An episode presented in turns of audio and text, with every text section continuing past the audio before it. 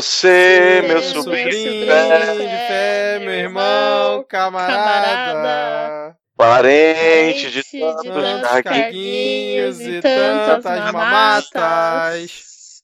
lotado no meu gabinete. no meu gabinete. Tá tá, filha do meu primo. do meu primo. que Aquele que sempre, Sempre recebe, recebe, quase quase nunca trabalha. Tá ok?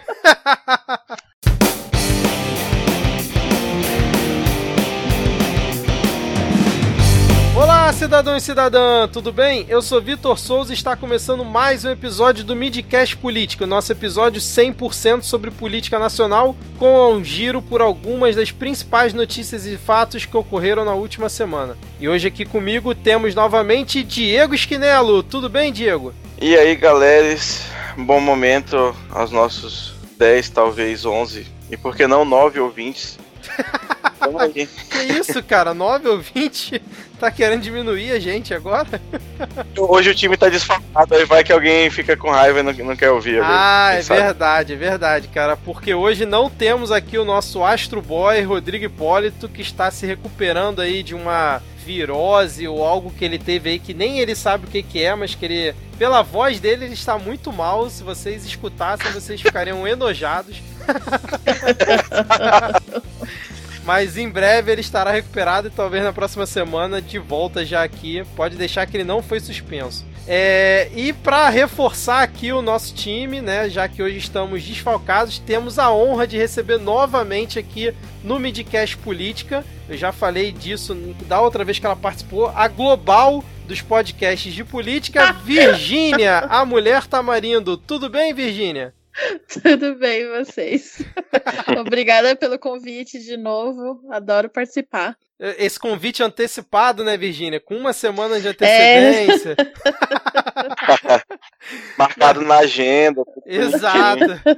Não, e o pior é que acabou que foi é, fundamental a sua participação hoje, mais do que já seria, porque quando eu te chamei, o Rodrigo ia participar, mas aí no- em cima da hora ele acabou, infelizmente, cancelando. Então, muito obrigado, Virgínia, por ter aceitado aí o convite em cima da hora e em participar Que aqui isso. novamente. É, antes da gente começar, aproveita e faz o seu jabá aí logo, pra, pra quem por acaso não te conhece e tal. Bom, quem não me segue, vai lá no arroba Mulher Tamarindo no Twitter. E quem quiser comprar sabonetes cheirosos, perfumes, máscaras de argila maravilhosa, www.alquimistashop.com. Maravilha, maravilha, Virgínia. É, então vamos lá, gente. Como já é de praxe, vamos deixar aqui todos alinhados na mesma timeline. Datar o programa informando que estamos aqui falando diretamente do dia 6 de agosto de 2019. Hoje, novamente, vamos ter todos os blocos já tradicionais desse nosso formato, né? Para quem não está chegando hoje ou não está muito acostumado. É, teremos aí a atualização da lista de comunistas, o bloco de polêmicas, piadas e tretas, depois tem o Pega Fogo Cabaré, os momentos Carluxo e Panúnzio, e depois teremos a parte que todo mundo acha chato. Vamos lá. Novamente temos aqui o nosso momento aqui de recados e beijos para os ouvintes que solicitaram pra gente ao longo da semana. Então fica aqui o nosso alô para o Davi Ferreira, que se auto-intitula Viciado de Podcasts e tá sempre lá em contato com a gente. E para Juliana Marins. Tem mais gente aí, Hum. Virgínia?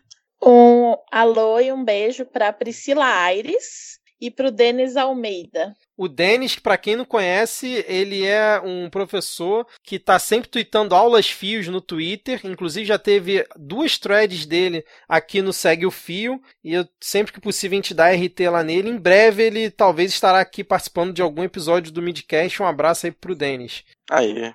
E por último, mas não menos importantes, mandar o, o forte abraço aí, tá ok? Para o Adrian Lemos.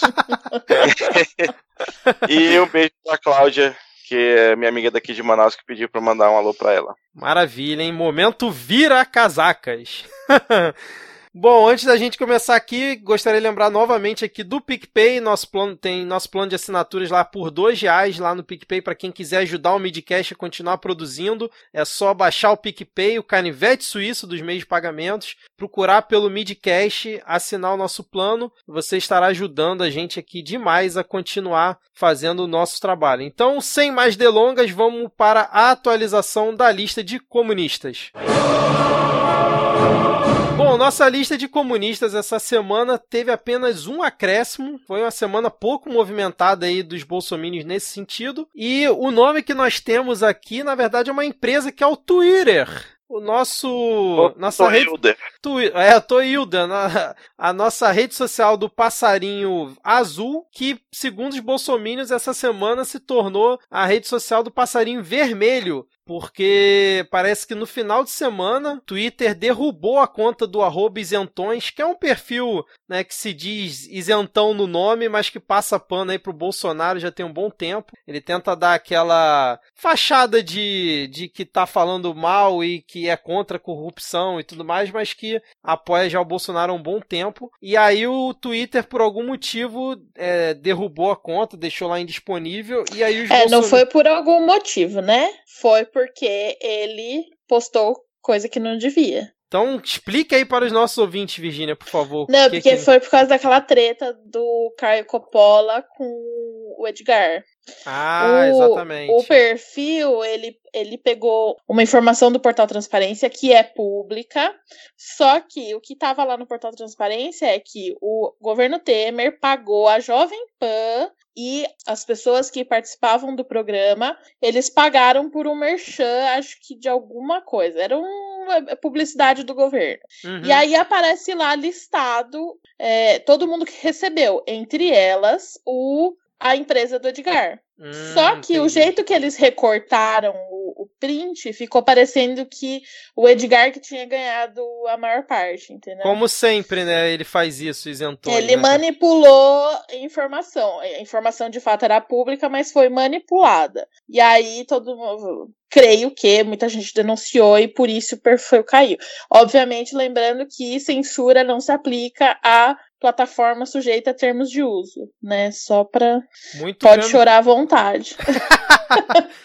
muito bem observado, Virgínia. Parabéns. É, mas foi isso mesmo. É, com- o isentões ele tem essa mania, né? Ele pega um dado é, bruto, vamos dizer assim, faz o recorte do jeito que ele quer e publica como se ele estivesse fazendo um grande serviço é, para a sociedade, né? Já faz isso há um bom tempo.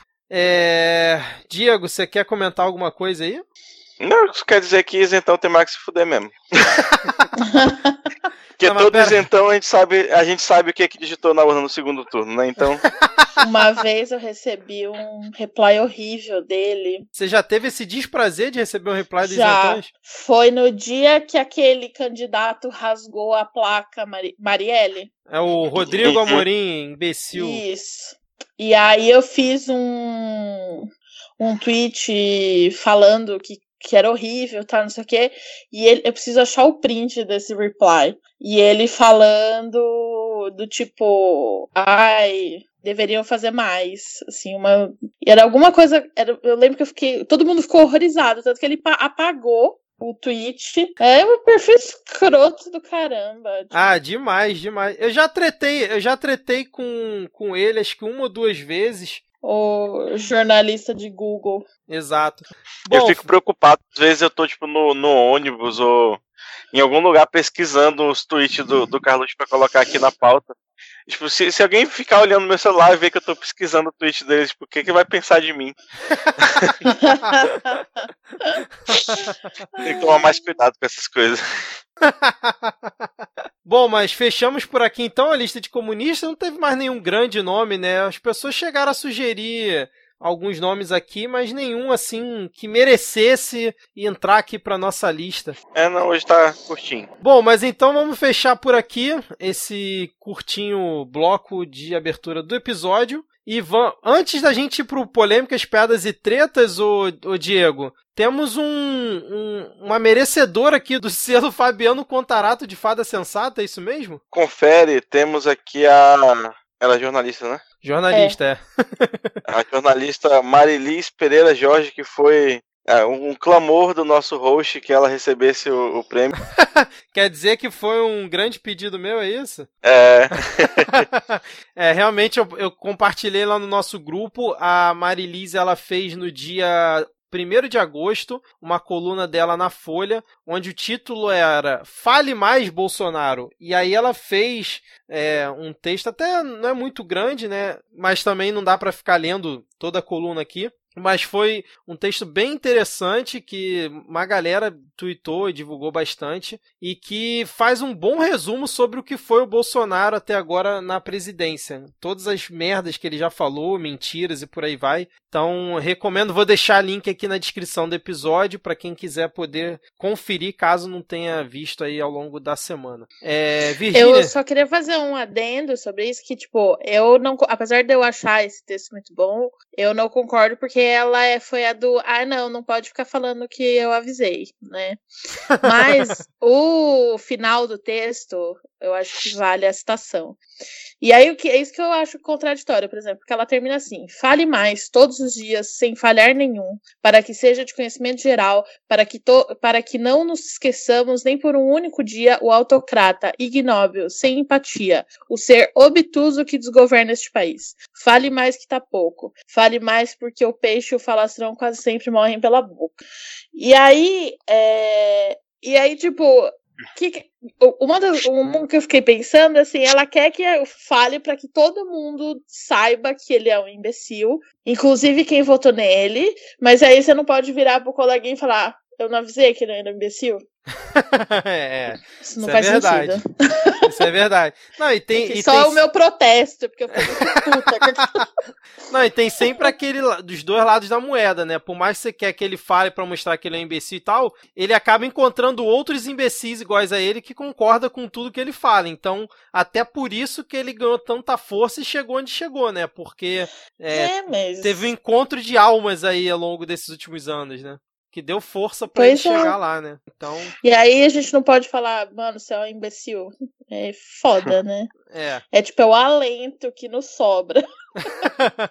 um abraço pra Marilis que tá ouvindo aqui o episódio, tem certeza. Não é isso, Diego? A gente manda abraço pra todo mundo, é, né? Fala que todo mundo é ouvinte. Isso é nosso, nosso ouvinte, é estratégia de interação com o público. Bom, então sem mais delongas, vamos agora para o bloco de polêmicas, piadas e tretas.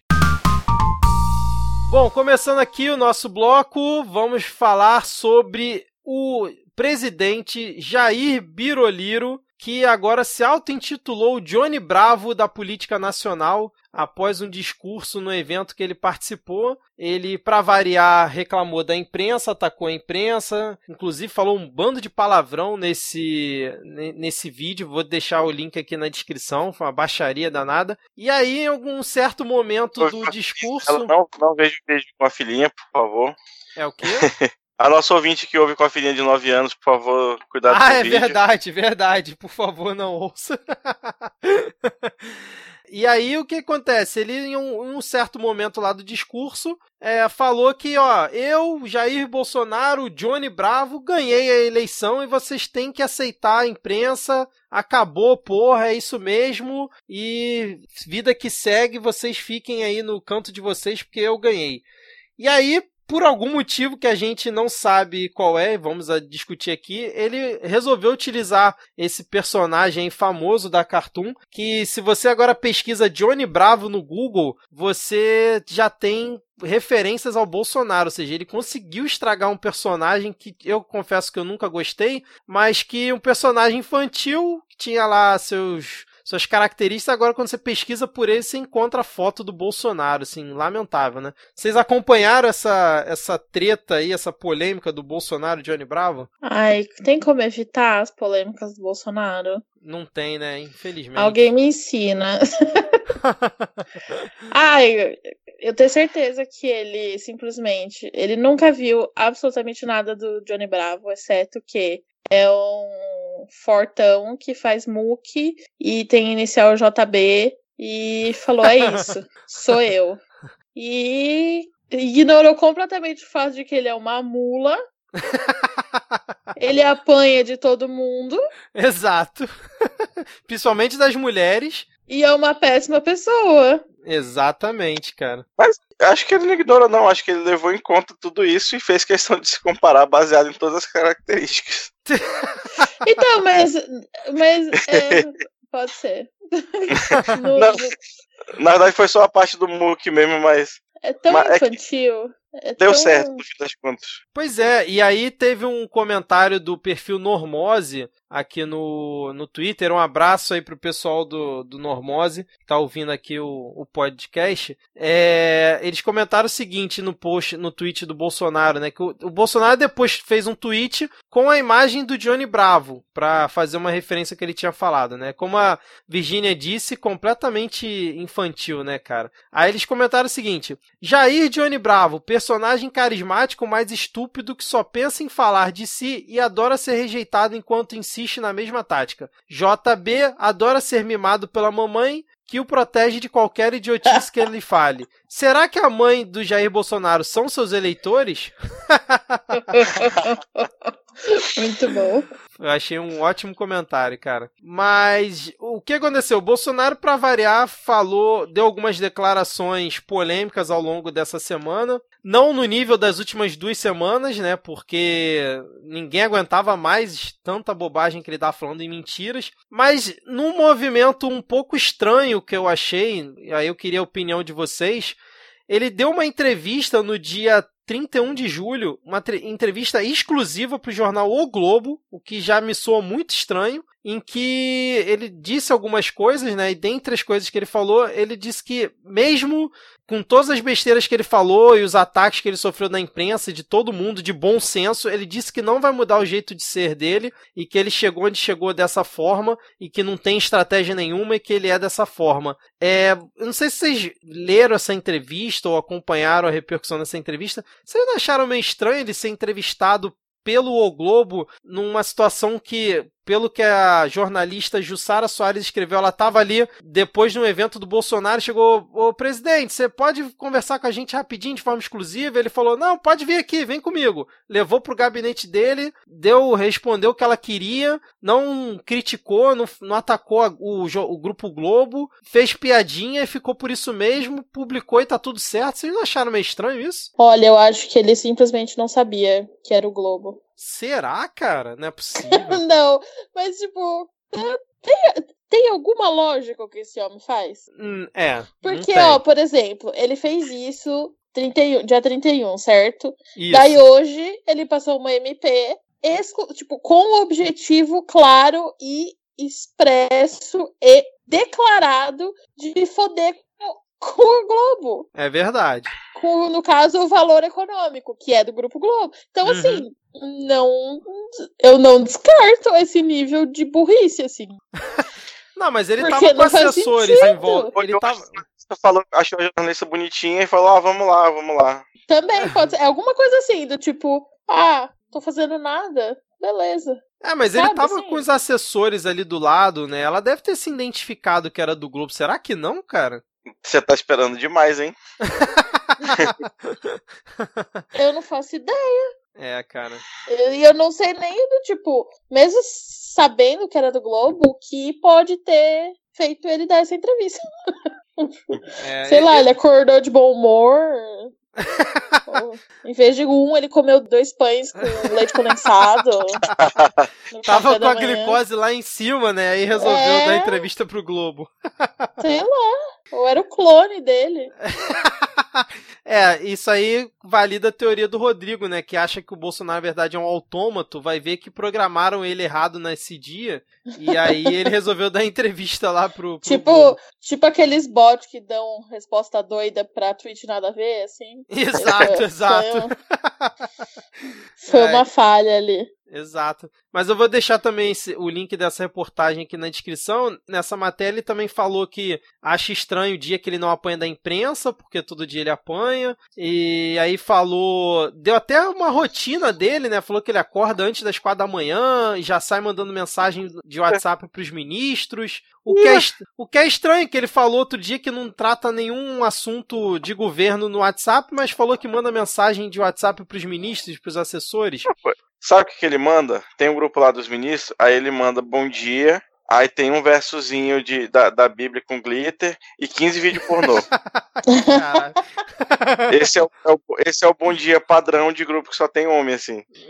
Homem hétero, desse, naipe da, da galera do governo, assim. É, é, é, bem provável, cara, é bem provável. E aí falou um monte de, de coisa, e aí encaixa com o que a Virgínia falou também, que ontem, né, o Bolsonaro assinou uma MP e anunciou isso no evento da Expo Fenabrave, que eu não tinha ideia do que que era, mas eu vi que é uma exposição da Federação Nacional de Distribuidores de Automóveis, algo do tipo. E aí o Bolsonaro, nessa MP, ele, ele tira a exigência de que empresas publiquem em jornais impressos é, o seu. Como é que dá o nome? Oh, meu Deus do céu. O seu balanço, o seu balanço exatamente. Balanço. O seu balanço. E aí, segundo ele, as grandes empresas gastavam com jornais em média 900 mil reais por ano. E aí, segundo foi divulgado na imprensa, é, os jornais arrecadavam por ano, eu não tinha ideia disso. Primeiro que eu não tinha ideia que isso existia, e segundo que eu não tinha ideia das cifras, né? Que são 600 milhões de reais por ano que as empresas é, gastam, né? no caso, o, o, os jornais arrecadam só com essa questão do, das empresas terem que divulgar seus balanços nos jornais. E aí, como a Virginia falou, o valor econômico vai ser o principal é, atacado com isso, que parece que 40% do valor do, fa do faturamento do valor econômico vem dessa publicação de balanços. E coincidentemente, ou não, né? Foi logo depois do Valor Econômico ter divulgado uma matéria na semana passada criticando o Bolsonaro, e aí o Bolsonaro vai e manda essa, né? Que também vai impactar todos os outros jornais. Não foi coincidência, porque assim. Exato. É, só, pra, só pra explicar o, o, porquê disso, porque eu sei que parece meio tipo doido, ai, como assim tem que publicar e não sei o quê. Porque a lei das SAs ela é de 76. Então, você tem é, o, as empresas que atuam no mercado, elas têm investidores na sociedade, certo? Porque são as pessoas, são os acionistas que negociam as ações na bolsa. Isso aí. E aí, quando as empresas precisavam informar a sociedade como um todo informar seus acionistas, ela não tinha como ligar um por um, mesmo porque são anônimos, é, são pessoas que simplesmente negociam papéis, etc. Então, se publica, a lei diz que você publica no em jornais de grande circulação para, para que as pessoas tenham acesso. É, uma, é uma, uma ferramenta de transparência com o investidor. Só que na era da internet, isso faz zero sentido. Não, é, tipo, você ter que e assim, e o trâmite é você publica no jornal que é caro pra caramba. Imagina você publicar, tipo, meia página no valor econômico. Sabe? É uhum. É muito dinheiro. Você, além disso, você tem que pegar esse jornal e registrar na junta comercial, que você também paga. Então, assim, uhum. é ridículo. É uma, é uma regra extremamente arcaica no tempo de internet que qualquer pessoa, investidor, ah, será que eu compro papéis dessa empresa? Ele pode entrar no site da empresa e vai ter tudo lá, no relação com investidores. Uhum. Agora, só que qual que é o problema? O Bolsonaro fez isso exclusivamente para afetar o valor econômico. Ele literalmente falou isso. Deixa eu pegar aqui a declaração dele. É, exatamente. Ele falou assim: é, Espero que o valor econômico sobreviva a essa medida provisória. Exatamente. E aí, isso é uma lei. Além de ele ter feito via MP, que é errado, porque MP é só para urgência, né? Mas a gente até deixa passar porque ninguém respeita, etc, etc. Ela é inconstitucional de forma material, porque você não pode fazer uma lei para prejudicar um contribuinte específico, entendeu? Tipo, você não pode fazer isso. Apesar da, da forma ser ok, e até a ideia ser boa, se fosse qualquer outro contexto, seria uma boa coisa para a sociedade, ele não pode fazer isso só para prejudicar alguém que ele não gosta, né? Então ela, ela precisa ser declarado inconstitucional. É, que é uma coisa que a gente já até falou no último episódio, que ele cada vez mais vai achando que é um mini ditador aqui do Brasil, né? Achando que ele pode fazer o que ele quer contra quem ele não gosta. E se alguém não, dá algum dado errado, ele manda exonerar e manda embora, ou, exe ou exerce a pessoa. Vamos supor, você é o Bolsonaro, né? Você quer foder o valor Meu Deus!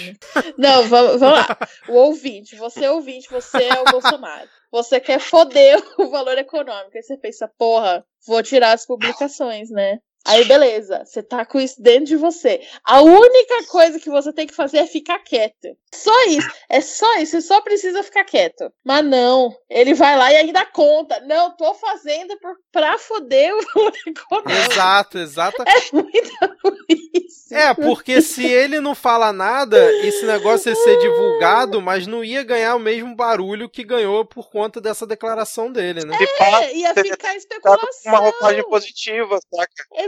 Ia Isso. ficar, ah, bom, é uma medida positiva, hum, mas talvez o timing é errado. Será que é para prejudicar a imprensa? Morreu o assunto. Mas não. Ele precisa confirmar que ele sim está sempre agindo da pior forma possível. E ele tem orgulho de falar.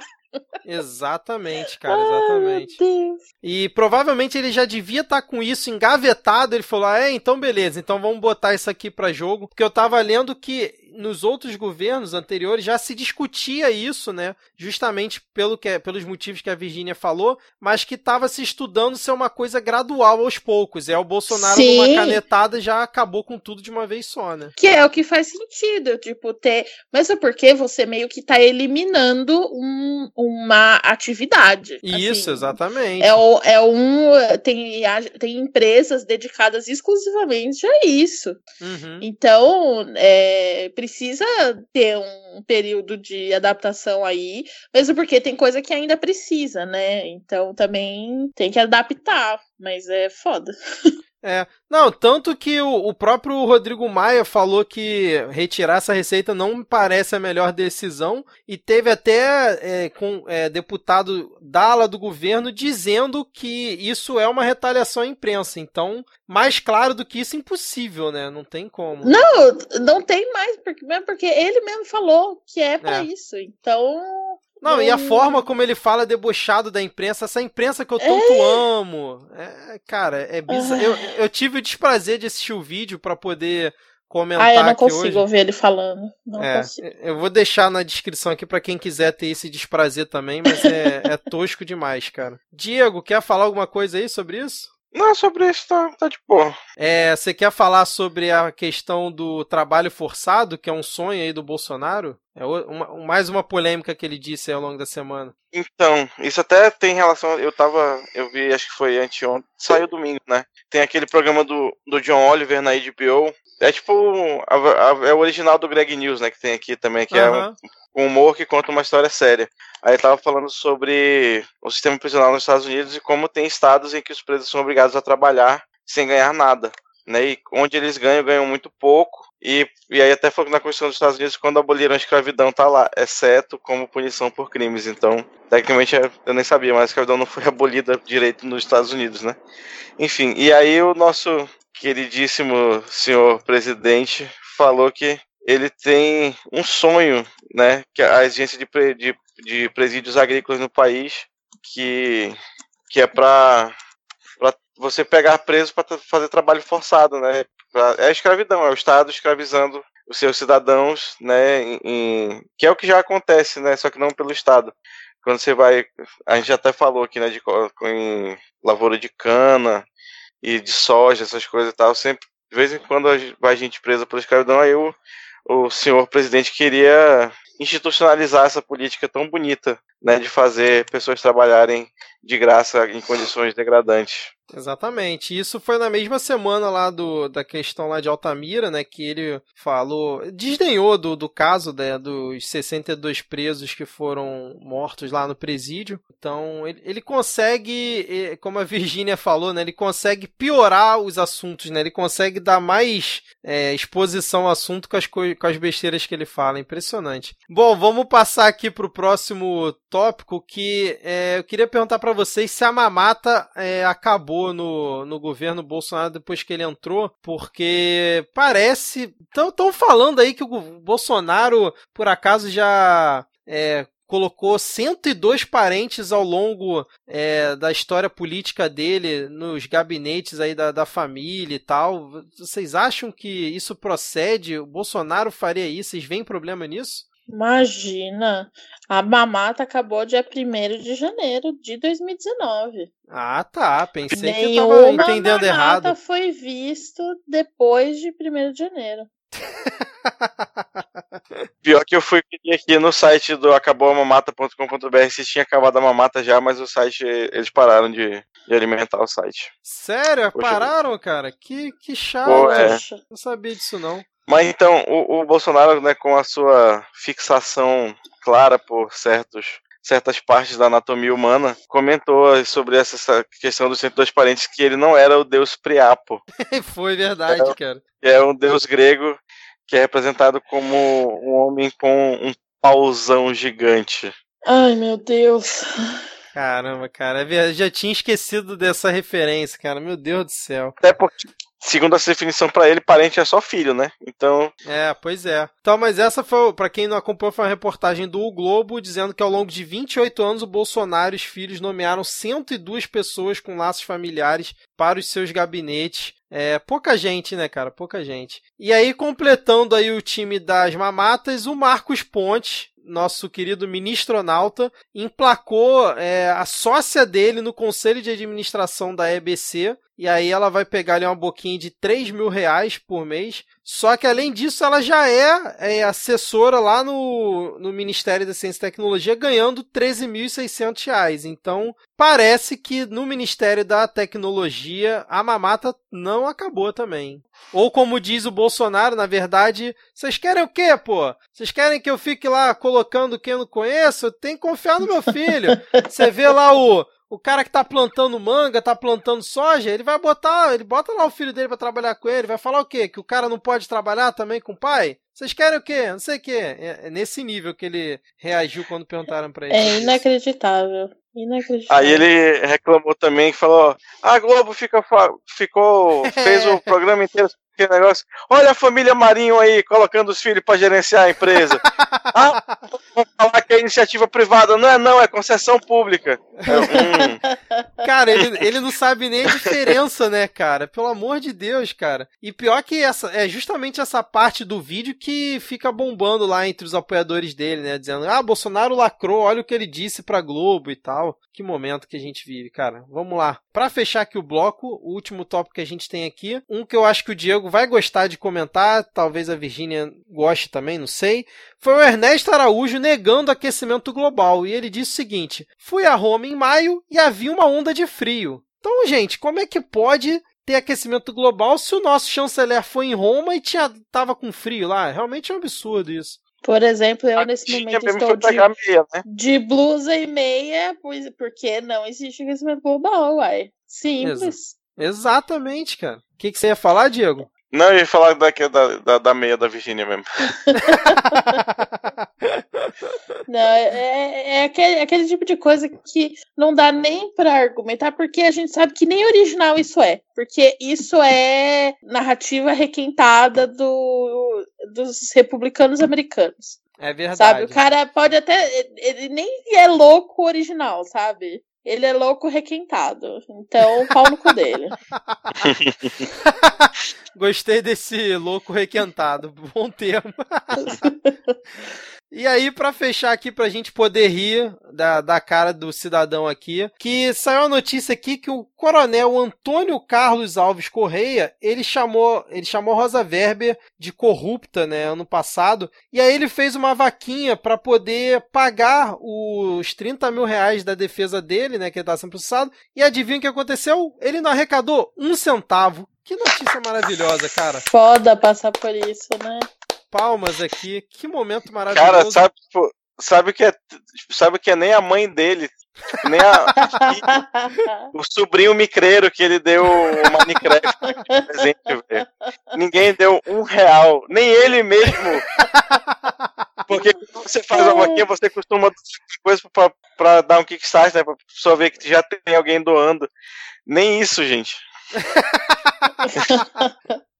Exatamente, cara. Essa notícia foi maravilhosa. Uma das poucas notícias que eu consegui rir é, com gosto quando li, cara. Muito bom. Bom, então vamos fechando por aqui. Além disso, vai ter na descrição do episódio três notícias que a gente não vai comentar, mas fica aqui o registro que foi o velho da van dizendo que ele não sabe o que é, o que é impulsionamento no WhatsApp. A gente acredita. É Tem também agora a PM do Rio, que tem o cargo de general agora nas, na, na PM e no Corpo de Bombeiros. O nosso é, é, governador Fuzitzel é, colocou mais essa, esse cargo aí nas forças policiais do Rio de Janeiro. E teve também o caso da Damares não pagando o estacionamento. Ah, parece. esse caso foi muito bom, gente. Eles, o segurança falando que é porque o, a gerente era petista. Meu Deus do céu. É, Só o aí... Brasil 2019 mesmo. Exatamente, exatamente. Então é isso. Então vamos fechando por aqui esse bloco. E agora, pra onde que a gente vai, o, o Diego, nesse momento? Tocou até o alarme aí para anunciar a hora do Pega Fogo, cabaré!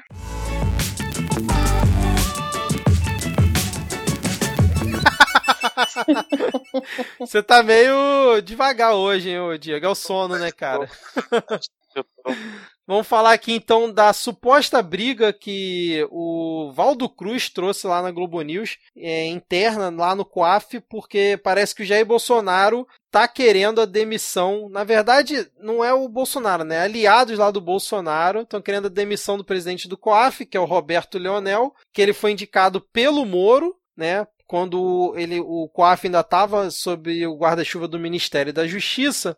Só que parece que o Bolsonaro e a galera aliada dele não curtiu muito quando o Leonel criticou a decisão do Dias Toffoli, né, quando suspendeu os inquéritos baseados em dados compartilhados pelo COAF, que óbvio que por um acaso, assim, por uma coincidência absurda, acabou é, favorecendo o Flávio Bolsonaro, né, que estava sendo investigado lá. Então... E o PCC, Exatamente, exatamente. Tudo coincidência.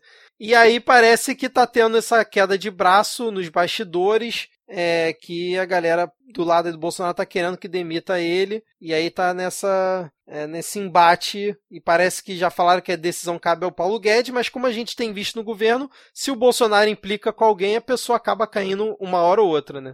Com certeza. É, e cai queimado ainda. Tipo, mas aí o Oswaldo Eustáquio faz uma reportagem inventando coisas, assim, daquele jeito. Exatamente. Assim. Oswaldo Eustáquio. A gente falou dele nos últimos dois episódios. É, infelizmente falamos dele, né, cara? Mas então o cabaré tá pegando fogo aí nesse caso. É, vamos ver o que, que vai acontecer. Como o Bolsonaro ainda não queimou publicamente o cara, pelo menos eu não vi, então pode ser que o cara ainda tenha uma sobrevida, né? Porque não foi o que aconteceu, por exemplo, com o presidente do INEP, né? Que o Bolsonaro, a gente comentou no último episódio do INEP, não, do INPE, INPE, que a gente comentou, é, que a gente comentou no último episódio que o Bolsonaro acabou demitindo ele, a gente vai falar mais pra frente aqui no episódio. É, vocês acompanharam essa questão aí do consórcio do Nordeste? Eu confesso que eu ainda não entendi muito bem como é que vai funcionar isso. Ah, então, é, é eu achei super legal, uma sacada muito boa, porque, querendo ou não, se, a gente sabe que o Bolsonaro tem preconceito com o pessoal do Nordeste. Hoje mesmo saiu uma reportagem, uma declaração falando que o Bolsonaro vai liberar verba para o Nordeste se os governadores falarem que a apoia o governo. Então, assim, eles estão sendo achacados pelo governo federal. Então, eles tomaram atitude, já que o governo federal tá cagando e andando para diplomacia com os outros países, eles se organizaram em um bloco e aí, é tipo, eu não sei se é bloco ou associação, eu não sei exatamente a natureza. É, é consórcio, é consórcio é, mesmo. É um consórcio em si, né? Aí tem CNPJ próprio para negociar direto com Europa, Estados Unidos, China, etc. São Paulo já faz isso, né? A gente, por exemplo, o Dória tá lá na China, é, negociando coisas para São Paulo, pro Estado, porque se depender do, do Bolsonaro, a gente tá fudido. E foi uma puta sacada, porque isso também dá protagonismo para os governadores do Nordeste, né? Tipo, e acaba meio que criando forças para bater de frente com o governo federal. Então, achei ótimo. Tá? Deveriam fazer mais. A ideia é eles fazerem compras de materiais em bloco, né? Isso. Também. É, a, a união faz a força, né? Tipo... Bolsonaro não recebeu, se reuniu com eles no dia seguinte, já, e aí eles têm aqueles planos né, que a gente comentou no programa passado de segurança pública e de um, um tipo de mais médicos regional também. todo esse planejamento aí. Porque São Paulo tem cacife para bancar sozinho esse tipo de coisa. A gente tem banco de desenvolvimento próprio. A gente é tipo é, é são outras condições. A gente não precisa necessariamente de um bloco para contratar direto. Mas eles estão certíssimos em fazer isso. Imagina. E fora que a gente nunca precisou do governo federal para isso, porque é notório que nos últimos, sei lá, 260 anos do governo PSDB, a, o, Desde a FHC é, é, tipo inimizades, digamos. É, digamos, a gente não tem o apoio direto do governo federal. Então, também, São Paulo meio que teve que se virar sozinho. E aí o Nordeste hoje tá passando pela mesma situação. Então, estão certo eles, vai negociar em bloco mesmo. Foda-se o governo é. federal. E aí tem até. Só rapidinho, o Nordeste. Rapid... Tá, fala aí, vai, vai. Não, eu ia falar que saiu uma notícia que a Caixa reduziu o financiamento para o Nordeste. Não sei se era isso que você ia comentar. Isso que era, era isso que então, eu ia então, falar. Então fala aí, pode falar. Né, só pra gente ter noção de que o preconceito do Bolsonaro ele não é só retórico, né? Ele tem efeitos práticos quando ele, quando ele fala que não, não tem que dar nada para esses, pra esses governadores de Paraíba. É, saiu notícia né, de que a Caixa esse ano, a Caixa ela faz empréstimo para estados e municípios fazerem obras e tal. E aí esse ano só 2,2% de todo o montante que a Caixa emprestou foi para estados do Nordeste. O normal nos anos anteriores era cerca de 21%. Né? Então a, tem, existe é uma foda. política de estrangulamento do Nordeste. Sim. Né? É, exatamente, cara. É, bom, vamos lá. Próximo item que a gente vai comentar aqui para fechar que o Pega Fogo Cabaré é o embate que o Frota está tendo internamente lá dentro do PSL, lembrando que o Alexandre Frota, ele já entrou aqui para a lista de comunistas dos bolsomínios, né, já que ele meio que rompeu com o governo, e aí o, o, Frota ele atacou os Bolsonaros em uma carta que ele fez é, recentemente. E aí, mas ele disse que não quer sair do PSL. Aí criticou a indicação do Eduardo Bolsonaro para a embaixada. É, e aí depois a Carla Zambelli, né, que é também deputada, falou que vai pedir a expulsão do Alexandre Frota do PSL. E aí hoje o Frota soltou uma notícia, né? Soltou uma na verdade, uma afirmação dizendo que ela não manda em nada e que isso seria uma total hipocrisia é, se ela estivesse falando em pedir ele para sair. A, a minha pergunta para vocês é a seguinte: a gente deve levar em consideração o que o Frota tá falando ou a gente leva só como piada? Eu vou abrir a Coca-Cola, por isso vai fazer barulho. Mas é, eu sou da opinião. Eu, muita, muitas vezes o pessoal vê uma, uns tweets meus na minha timeline e do tipo, nossa, mas você tá falando isso? Eu sou uma defensora do falar a língua do seu público. E às vezes isso envolve você.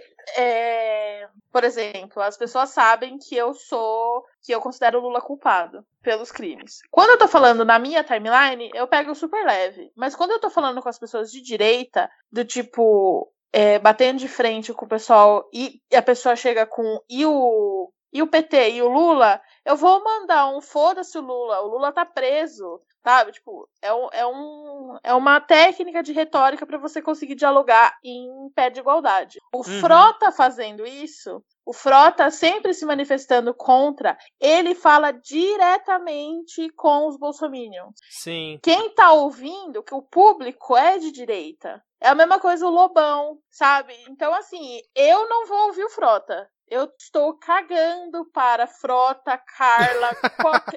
assim, eu não poderia me importar menos com essas pessoas. Só que elas falando, elas, tipo, quem está ouvindo elas, quem está lendo o que elas falam, é importante. Então, assim, eu acho que ele tem que sempre falar, fala mais, dê todas as razões, escreva um milhão de textos, e é isso. Essa é a minha opinião. Não, e ver eles brigando entre eles é, é, é, engraçado também, às vezes, né, cara? Porque se juntaram mesmo só pra surfar a onda, mas que eles mesmos se bicam ali internamente, eles têm totais divergências, né? Mas não é o que seja acontece... completamente ruim, mas nesse mas nível Mas é o que acontece assim, né? quando é, quando se forma um partido do jeito que eles que eles se formaram. Qual que é a ideia do a ideologia do PSL é o ódio. É exatamente, é exatamente. Que isso vai acabar revertendo entre eles, sabe? É, tipo, não, não tem. Não há nada que os una exceto o ódio. É verdade, cara. A gente já falou do PSL aqui antes, que é partido de aluguel e tal, mas essa união pelo ódio realmente foi uma boa, uma boa colocação, Virgínia. É... Diego, quer falar alguma coisa aí sobre Não, o falar que o, o pior Ator é que pornô? todo mundo sabe, cara, que o, o PSL não é um partido de verdade, mas o Frota, ele tenta vender a imagem de que ele acredita no partido. Ele sempre fala do partido, ele sempre tenta defender o partido, fala que não quer sair do partido. Ele, sei lá, tipo, de, em algum registro muito doido da realidade, ele tá tentando ser sensato lá dentro, saca? Ele tá tentando eu não acho que, assim, eu não, eu real não acho que ele seja uma má pessoa, assim.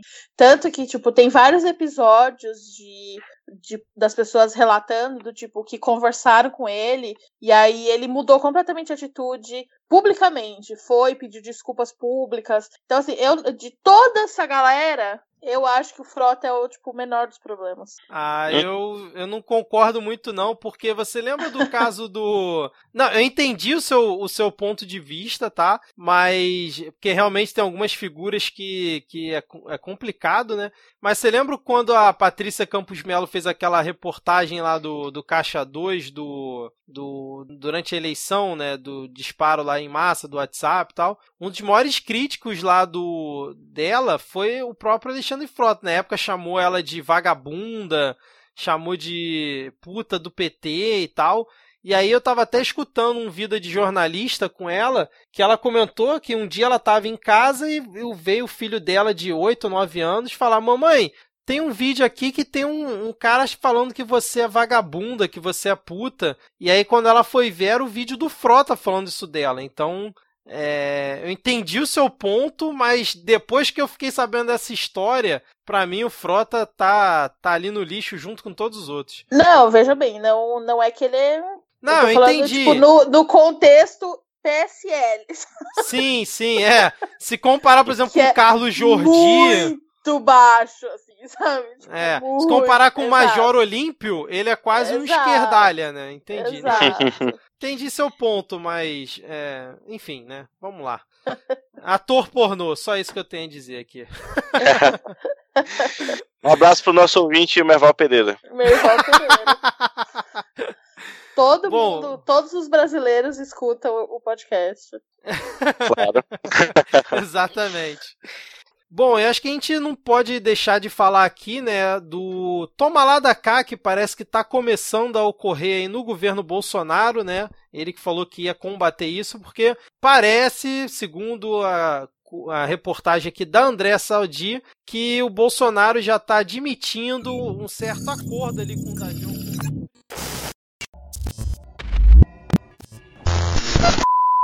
Olá, patriotas do Midcast! Aqui é a voz do boletim do globalismo brasileiro, trazendo para o debate dos senhores a seguinte manchete completamente caluniosa do websítio G1, que afirma que auxiliares de Bolsonaro admitem a Alcolumbre com vagas no CAD. Segundo os globalistas, a equipe extremamente qualificada do nosso senhor presidente salve salve amado líder Jair, o Messias, já fala nos bastidores de que faz parte o governo ceder indicações de nomes para o Conselho Administrativo de Defesa Econômica, o globalista CAD, Caso Alcolumbre facilite a aprovação de Dudu, o nosso Dudu Bolsonaro, ao posto de embaixador brasileiro nos Estados Unidos da América.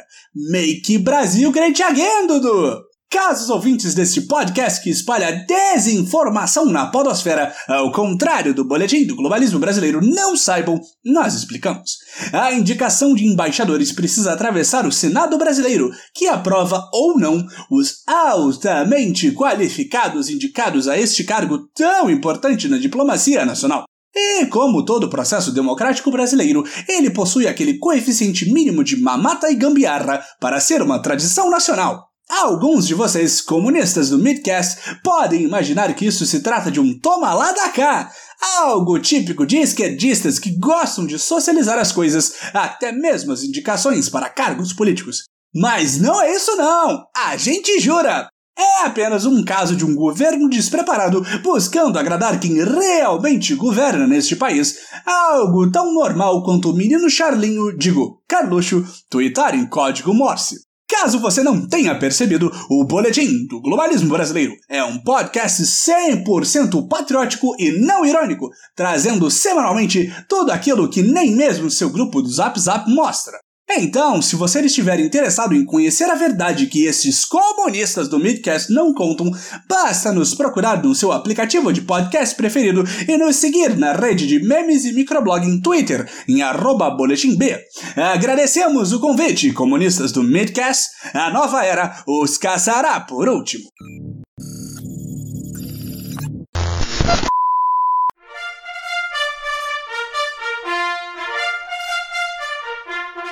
Diego, esse momento é todo seu. Fala aí qual foi o momento Carluxo dessa semana.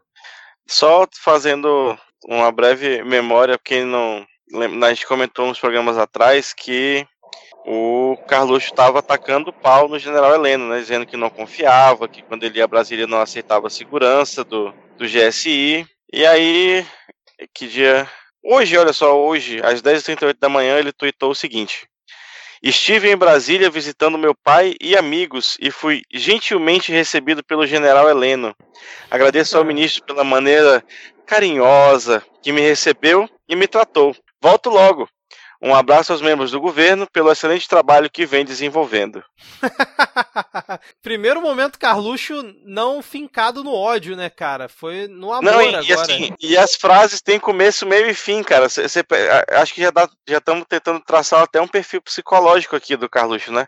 Quando ele tá no momento de raiva, ele não faz sentido. Aí quando ele tá no momento mais mais tranquilinho, aí já começa a entender como é que a gramática funciona, negócio de sujeito, objeto, verbo, olha só. Não, e até abandonou o código Morse, né, que agora ele não tem mais utilizado. Pois é, não, eu até aposto que se ele fizesse um código Morse falando sobre amor, ele ia acertar, porque ele sempre coloca o código Morse errado. Bom, então com esse momento ternura do Carluxo, vamos agora para o momento Panúnzio.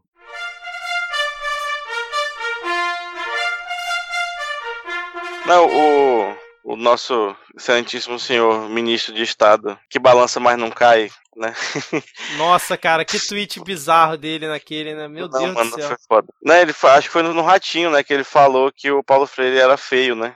Eu não vi, eu confesso que eu não É. vi. Eu, eu não eu só vi, ouvi excertos, assim.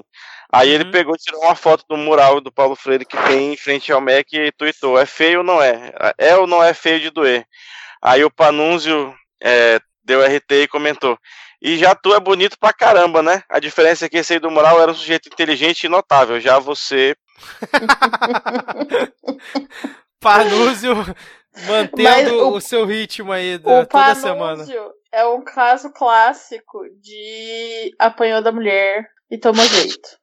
Porque você lembra que no começo ele, ele fez alguma coisa do tipo meio que defendendo o Bolsonaro, daí responderam pra ele: "Ah, gostou, leva pra casa". Daí a mulher dele respondeu: "Não, eu sou casada com Ah, eu ele". lembro.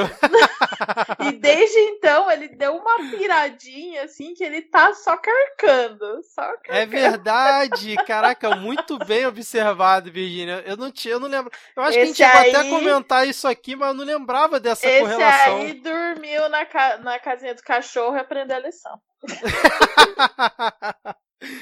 Maravilhoso. Bom, então agora já passamos os nossos dois momentos esperados aqui pelos ouvintes. Vamos agora para a parte que todo mundo acha chato.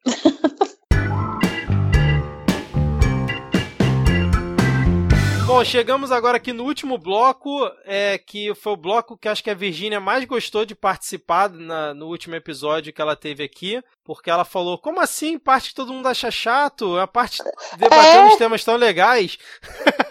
É a carne, é o filé mignon, é o prato principal do podcast, pô. que a gente faz questão de deixar aqui pro final. Aliás, ô Virgínia, o episódio que você participou tá no top 5 do, do Midcast esse ano, cara. Ah, Fico muito feliz. Esse vai Su- superar todos. Sucesso, sucesso total.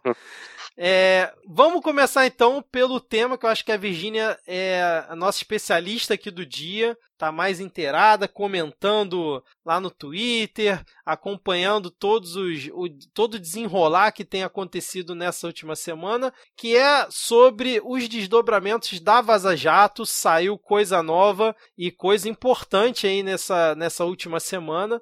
É, por onde que a gente começa? Aqui na pauta tá um, meio que uma timeline, mas Virginia, se você quiser começar comentando aí do que você achar mais importante, pode ficar à vontade.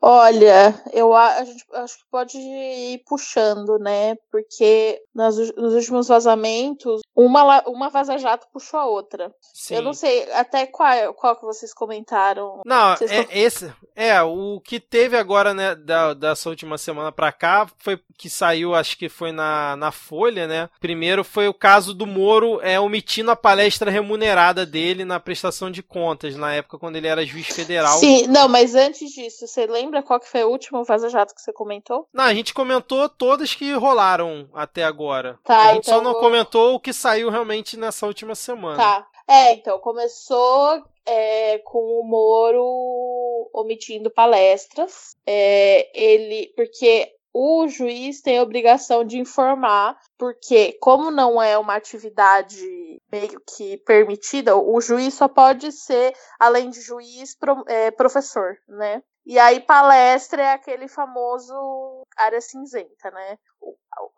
Da onde vem a liberação da palestra para juiz? Porque, tipo, o juiz falar em cursinho de, de, de concurso, né? Pra, do tipo, orientação de carreira, é, ou então aula magna, essas coisas, entraria. Esse seria o, o aspecto puro da permissão de dar palestra, né? Mas, como estamos falando de Moro e Companhia Limitada, eles iam lá Moro e falar da Lava Jato Dallagnol, e Muro. né? Eles iam falar da Lava Jato. E aí, é, quando liberaram, regulamentaram a questão das palestras, criou-se a obrigação de reportar todas as palestras. Assim, a remuneração não é obrigada a reportar, mas você tem que falar se é ou não remunerada. Aham. O, o que disse o, o a justiça, o, o conselho lá, falou que o TRF4 falou que o Moro, como ele não informou que foi remunerada, presumiu-se que todas as palestras que ele registrou foram gratuitas, foram não Sim. remuneradas. Aham. Então, isso já é uma mentira. Segundo, que além de tudo, ele não declarou todas as palestras que ele fez. É, identificaram sete palestras que ele não declarou. Não, e aí ele deu a desculpa que na época não tinha sistema e o sistema, um porque lapso, assim, né? Exato, o sistema, tipo, criou, o- a obrigação foi criada, sei lá, em julho de 2016 e o sistema ficou pronto em 2017. Mas eles tinham que preencher retroativamente. E Sim. aí foi que ocorreu o lapso. Um lapso, e assim, não né? é nem como se não acontecesse, entendeu? Tipo, faz sentido. Mas ele não, tipo, nunca conferiu, nunca, tipo, nossa, aquela palestra. Enfim, é muito difícil acreditar, sabe? E além disso, o que, que ele apresenta? Ele apresentou um recibo da empresa que tinha contratado ele, é, doando 10 mil reais para uma instituição de caridade, como Sim. se fosse o pagamento. Só que o pagamento original foi de 15 mil reais. Então, É. Não, e que tá faltando e, 5 assim, mil reais. Não, e, e, e a empresa mostrar que doou 10 mil reais pra instituição não significa que ela também não pagou a ele, né? Uma coisa não. Exatamente. não anula a outra, né, exatamente, cara? Exatamente. Pode ter sido, tipo, sei lá, o combinado pode ter sido 25 mil reais. Sim, exatamente. 15 mil reais pra ele e 10 mil reais pra caridade. Sim. Né? E ainda, e eu vou além. Nada garante que isso daí é real, viu? Esse recibo. Porque, né? A não ser que me mostre o recolhimento do imposto com a data da época, duvidarei, duvidarei. É. é... Não, e na as... reportagem da Folha, parece que de acordo com o TRF4, ele rece... o Moro recebeu como juiz, né, é, 28 mil reais é, em setembro de 2016, já descontado o imposto, e que parece que uma pessoa que participou do evento lá afirmou à Folha que o cachê da palestra foi entre 10 e 15 mil. Então, é, vai pois de é. encontro com o que a Virgínia falou, né? Pois é. E aí, uma das. Uma, um, acho que o, desse vazamento, o ponto principal ali é foi ver que o Moro fala a mesma língua do Deltan nessa ganância deles Sim. de ganhar com palestra, sabe? Ai, você não quer, ganha, paga bem, sabe? Tipo, não há um pingo de dessa caridade toda que ele quer que as pessoas acreditem, sabe? É, foi bem do tipo, ó, oportunidade para ganhar um ganhar umzinho muito. É, é o Deltan que. Rece... Acho que a gente não chegou a comentar o caso aqui, que o Deltan foi no, no caso lá da XP, né? Que ele foi na Ah, então, era isso que XP. eu queria falar, por isso que eu perguntei. Porque para mim eu acho esse um dos piores casos. Esse foi pior mesmo, sem dúvida por... nenhuma. Porque, tipo, desvirtuou total, assim, o, as, as consequências dessa reunião, assim, podem ter sido muito severas. Porque não necessariamente a do Deltan em si, mas pode, porque é insider trading, né? A partir Sim. do momento que ele. Qualquer tipo de informação de é, possibilidades de, de investigação e futuro e ações da Lava Jato, já. E, e esse tipo de informação dada para banqueiro, não, não gente que se acha capitalista, banqueiro mesmo, dono de banco. Isso orienta o investimento e orienta o mercado. Como o mercado Sim. vai investir, aonde vai investir, o que, que vai fazer, entendeu? Então, e isso pode até é, forçar a mão, entendeu? Tipo, coisa que, por exemplo, não aconteceu. Vamos supor, ah, ele vai investigar a área X, sei lá, uma área de distribuição da Petrobras. E aí sabe quais são os players. Tem, tipo, cinco empresas que atuam nessa área. Você já sabe, a partir do momento que você tem essa informação, você já sabe que vai afetar essas empresas. Uhum. E aí, se você já antecipa a questão de tirar investimento, você já fode as empresas de antemão.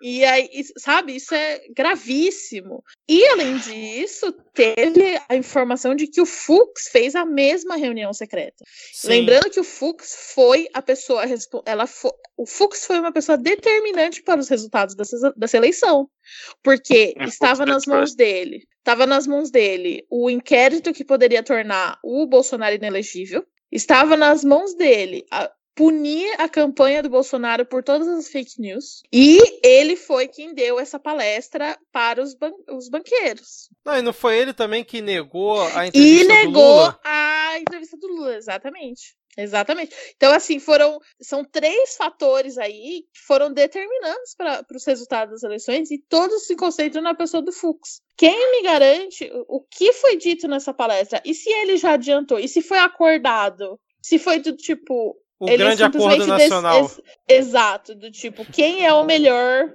nesse momento? Quem é o melhor candidato e o como podemos ajudar? Sabe, é. nesse sentido? Porque não há explicação lógica para a complacência do mercado. E só ver a fala do presidente do Itaú Sim, falando, tipo, ah, não, né? essa, essa ah, isso é, mas isso aí nada disso que ele tá falando vai afetar a reforma, sabe? Isso. Tipo, porra.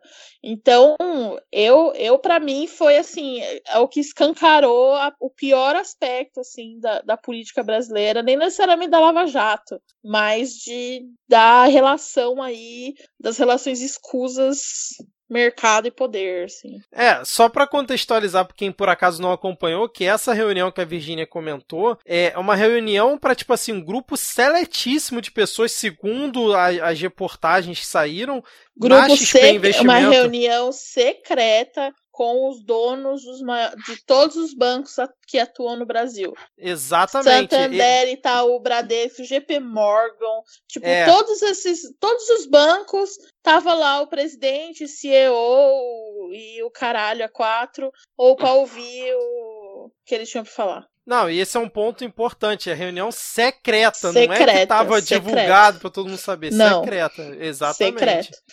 E, e assim, Então- a gente aqui já tá mais do que considerando que as mensagens são verdadeiras, porque pra gente não resta mais dúvida já há algum Sim, tempo, Sim. mas a partir do momento que os tais hackers de Araraquara foram presos, né, e o Uhum. Moro queria destruir lá as mensagens e, e dando força pra elas, então já tá claro que as mensagens são verdadeiras, né? Então Com certeza, com certeza. não tem mais o que discutir. Que inclusive, né, Diego, o, o Moro queria destruir as mensagens e o Fux proibiu a, a destruição, voltando agora ao Fux, é, determinando que o, que o STF tenha cópia das mensagens hackeadas, né? É, É porque, parece que assim, alguém o- teve uma crise de consciência. hein?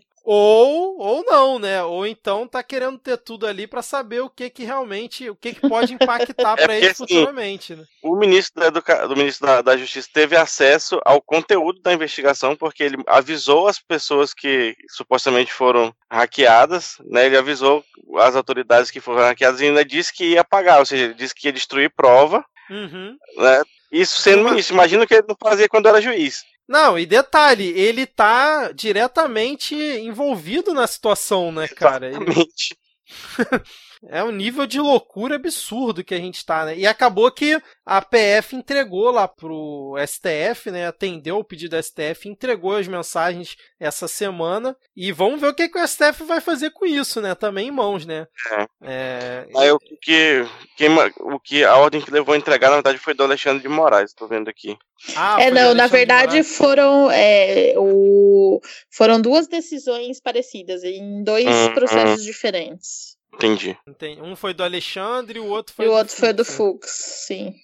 E, e aí, né, teve a questão. Aí teve esse do Deltan, da reunião secreta, teve o, o do Moro das palestras, e aí teve o que é, que eu imagino que tipo, dá para considerar um único vazamento, que é a atuação do Deltan e da Força Tarefa contra os ministros do STF, e especificamente Dias Toffoli e Gilmar Mendes, no sentido de que hoje foi revelado que o Deltan tem como sonho Gilmar Mendes e Dias Toffoli fora do STF. Então, eles atuaram para investigar o- os ministros, é, tentar ligar o Gilmar Mendes com o Paulo Preto. Pra quem não sabe, o Paulo Preto é o operador. Ele é tipo o Youssef, só que de São Paulo. Uhum. É, ele quis investigar a Guilmar Mendes, a mulher do Toffoli, a, assim, e principalmente, primeira instância não pode investigar ministros do STF. Exatamente. Isso que exatamente. tem que estar.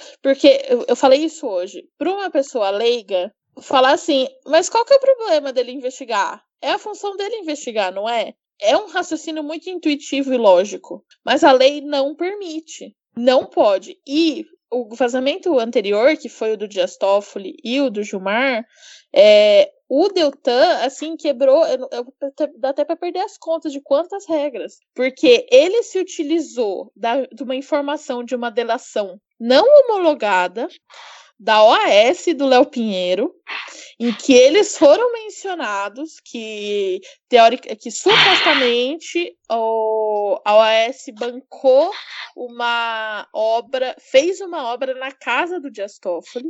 Aham. Essa informação está na delação que não foi homologada, ou seja, não cabe como prova, porque ela só vai valer se homologar e quando homologar. E assim, a regra da delação é: os advogados adiantam algumas coisas. Porque, né, você precisa primeiro que dar uma. O, o Ministério Público tem que dar uma espiadinha no ouro para ver se vale a pena ou não. Sim. E aí, quando fala não ok, você lavra os depoimentos e aí vai para homologação. Então, assim, não era para o Deltan ter acesso a esse tipo de, de informação. Ele teve. Se utilizou dessa informação para, com a ajuda de um funcionário da Receita Federal, que também não poderia fazer o que fez, começou a ir atrás do Dias Toffoli e do Gilmar Mendes. Não, do Gilmar Mendes, então, na mensagem, é claríssimo que ele quer pegar o Gilmar Mendes de E- qualquer jeito, né? cara? Exatamente. E aí hoje, na no vazamento de hoje, pelo Eu País, ele ouviu um boato da Força Isso. Tarefa São Paulo que o Gilmar Mendes, que. Porque a- o, o Paulo Preto, ele tinha um sistema que ele fornecia. Como se ele fosse um. Ele era tão, tão foda que ele meio que operava como um banco em, em si mesmo, assim. Ele tinha cartões de crédito. Os, quem lavava com ele tinha cartão de crédito pra usar o dinheiro. Caralho. Tipo, é- Nossa senhora. Gênio, gênio, né? Gênio. É, a corrupção de São Paulo é muito sofisticada. Deixa eu ser um pouquinho barrista aqui, né? Então, e aí o boato que ele dá a entender que ele ouviu é que um dos cartões seria do Gilmar Mendes. E por isso que ele fala, ah, vamos solicitar para a Suíça, que é quem fornece, porque o Paulo, o Paulo Preto tinha tudo na Suíça, né? Todas as contas na Suíça. E eles falam, vamos solicitar para a Suíça para ver se tem. E assim, por mais que ah, eles estão solicitando de todo mundo, todos os cartões, eles as mensagens deixam entender que eles estavam solicitando para ver se tava o do Gilmar. Sim, exatamente. Então, Não, e, a- assim, e a- e até um dos procuradores alerta, ó, não pode, não pode fazer isso em relação ao ah, Gilmar, é não, mas de STF. forma irônica, né? Sim, Porque é. eles ficam, ah, vai investigar, ah, mas não pode investigar o ministro da STF, kkkk. E aí coloca o emoji do macaquinho fechando os olhos. Exato. É, é foda, é foda. Não, assim, é, é foda você ter que dar o braço a torcer e concordar com o Gilmar Mendes quando ele diz que tinha um poder paralelo lá em Curitiba. Pois é, né? e aí o foda é que o Gilmar Mendes merece absolutamente todas as críticas, sem exceção. Ele merece. Se tem alguém que merece sofrer impeachment, é o Gilmar Mendes. Porque ele não respeita a regra de suspeição. Ele atuar naqueles processos do Jacob Barata é um, É, é um foi um- é um absurdo. É um Sim. absurdo. E mesmo assim, ele tá cagando, entendeu? Tipo, ele merece tomar todas as suspeições, ele merece sofrer impeachment, só que não ao arrepio da lei. É. Não cabe aos procuradores investigar esse tipo de coisa. Encontrou, tem que mandar pra, pro, pra PGR. Não, pode, não podem eles investigarem. E assim, não a lei estava do lado deles. Porque eles tinham razão em querer. em todos os pedidos que eles fizeram. Mas não, tem que fazer as coisas, tem que dar jeitinho. Não, não, não consegue seguir a lei. Isso que me deixa uma puta da vida. Não, e um ponto que eu acho que é interessante também de ver é que a PGR não vai se pronunciar, não. É, quando que ela vai achar que as mensagens são verdadeiras? Ela não vai se meter em Então, relação a isso, porque. E, e, Nada assim, isso agora, tá né? acontecendo na pior época, porque vai ter, tá tendo eleição. É. Sim, a, verdade. de- verdade. a- a eleição não, a decisão para quem vai ser o novo PGR. Então, e a assim, Dodge não se candidatou, a Dodge- mas tá correndo por fora, né? Exatamente. E a Dodge está desesperada para ser reconduzida ao cargo. Então, ela tá entre a faca e a espada. Porque se ela, se ela bate de frente e fala, não, é verdade sim, não sei o quê, ela se, queima com o Bolsonaro. É, que tá arriscado o Bolsonaro querer indicar o Deltan pra PGR, né? Entendeu? Então, assim, tá uma situação muito. Mas tudo indica que vão afastar o Deltan, pelo menos da Lava Jato, né? Parece que, tipo, vão decidir terça que vem. É, tipo, Eu o não- Gilmar cobrou hoje, né? O Gilmar que chamou de organização criminosa pra investigar. Porra, crime. velho, sim. E aí. e aí, o que, que você vai falar? Que você vai bater... Como é que você vai argumentar com o Gilmar Mendes, com essas coisas vazando? dizer, ó, Tá certo, é isso mesmo. Tá certo. Mas Então, sabe qual é o problema? como? Essa é aquela velha história de que as instituições no Brasil não estão funcionando há muito tempo. Então cada um passa por cima dos limites a Sim. todo momento, né, cara? Todo Sim. momento. A própria Lava Jato tá queimando a Lava Jato, né? Com Uhum. esses vazamentos aí, ela mesmo tá fazendo cair em descrédito. A cada Exato. dia você vê alguém desembarcando do bonde da Lava Jato, né? Exatamente. Obviamente aquela galera mais radical vai até gostar e falar: não, isso aí, o Deltan fez certo, tem que ir pra Mas pra é, eu cima." vi um monte de gente hoje falando isso, inclusive advogados. Eu fico assim, passada. Até fiquei puta, mandei todo mundo rasgar o diploma. Porque, É. tipo, porra. Ah, no dos velho. outros é refresco, né, cara? No dos outros é. É, tá todo. mole. tá- o brasileiro tá num surto coletivo de punição é, e, e perseguição. O, o Madeira, no último podcast que eu participei, ele fez uma analogia excelente. A corrupção é a nova bruxaria. Verdade. Sabe? As pessoas estão querendo queimar todo mundo, perguntar depois. Sim. E até eu, eu faço uma. autocrítica aqui, essa grande palavra. Que, tipo, eu, eu, por um bom tempo, eu também estava assim, até cair em mim, cair na realidade. E, tipo, na real, nem foi assim, ah, um estalo, foi que as, a evidência de que estava tendo abusos começou a ser maior do que a própria Lava Jato. Então, assim, não, não tinha como mais. É verdade, é verdade. Boa parte da galera ficou ficou cega. Eu também faço essa meia culpa que no início, quando você vê a Lava Jato prendendo político, prendendo Porra, isso, quem é que não comemora? O dia, da, eu lembro, assim, como se fosse hoje, o dia da prisão dos, dos empreiteiros, que foi a 15ª fase, que simplesmente a gente, eu acordei, os, todos os donos das maiores empreiteiras estavam presos, Sim, sabe? Isso não acontecia. É. Isso não acontecia no Brasil. Então, é, foi um. Porra, pre- prenderam um senador em exercício, sabe? A Polícia Federal foi no Senado. Então, foi uma mudança de paradigma nos casos de corrupção do Brasil. Mas, né? Vê-se que, na verdade, não, porque eram tão corruptos, era também corruptos. É, a, a que custo, né? Exato. Exatamente. E aí essa é a hora que eu pego a autocrítica de vocês e falo, eu avisei!